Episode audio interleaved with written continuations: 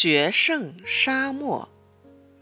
沙漠里有两个恶魔横行霸道，一个是热风魔，一个是流沙怪。他们走到哪里，哪里的水就会被喝干，田地、房屋、庄稼就会被沙子吞没。人们忍无可忍，但也没办法战胜他们。撑柳树一家主动请战，要去打败这两个坏家伙。撑柳树妈妈来到沙漠边上住下，把孩子们生在那里。春天来了，沙漠里下了一点雨，小家伙们可乐坏了。他们稍微用水沾了沾嘴唇，就都从地下钻了出来，长出了绿芽。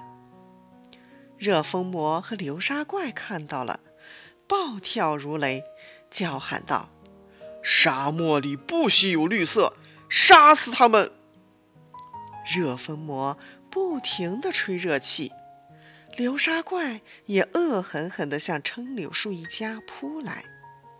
撑柳树妈妈朝孩子们喊道：“不要怕，把根扎到流沙怪身体里去。”他们在流沙怪的身体内发现了许多水，喝到水后，孩子们长得更快了，一个个都像妈妈一样高。他们把根须密密麻麻地缠绕在一起，紧紧地绑住了流沙怪，又把流沙怪踩在了脚下。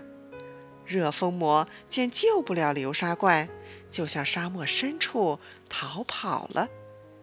如今。撑柳树一家又在向沙漠深处进军了。